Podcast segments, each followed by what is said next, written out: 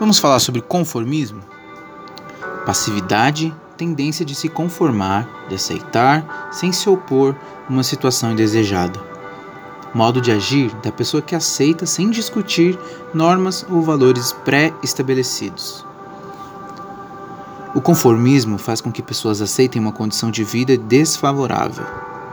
Na maioria dos casos, faz com que pessoas se coloquem como vítimas das suas próprias escolhas, sem encontrar vontade ou até mesmo fé para uma possível mudança. Deus nos criou com o propósito de viver uma vida com alegria. Somos feitos para exercer protagonismo em nossas próprias vidas. O conformismo pode até nos deixar em um lugar bom, mas nos impede de viver o que há de perfeito. Pessoas conformadas não têm coragem nem ousadia de arriscar novas soluções, novas ideias, novos sonhos, novos caminhos.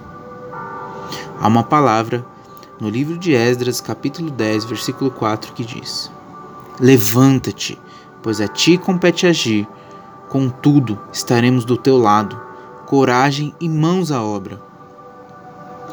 Decida hoje mudar sua condição.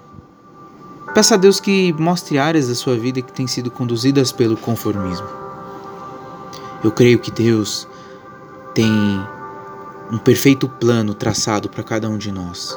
A palavra de Deus nos diz que a vontade dele é boa, perfeita e agradável.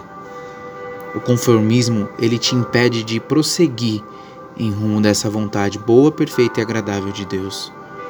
O conformismo ele te coloca numa caixa onde faz você acreditar que tudo aquilo que tem ao seu redor é o suficiente e é o que você já alcançou na plenitude.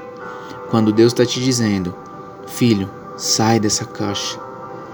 Aqui fora tem todo um mundo vasto para que eu possa te entregar, para que eu possa te conduzir a viver o melhor mais uma vez eu te digo: decida hoje mudar sua condição. Peça a Deus que mostre áreas que têm sido paralisadas pelo conformismo. Se você crê que Jesus veio para te libertar, não permita que o conformismo venha te colocar dentro de uma prisão.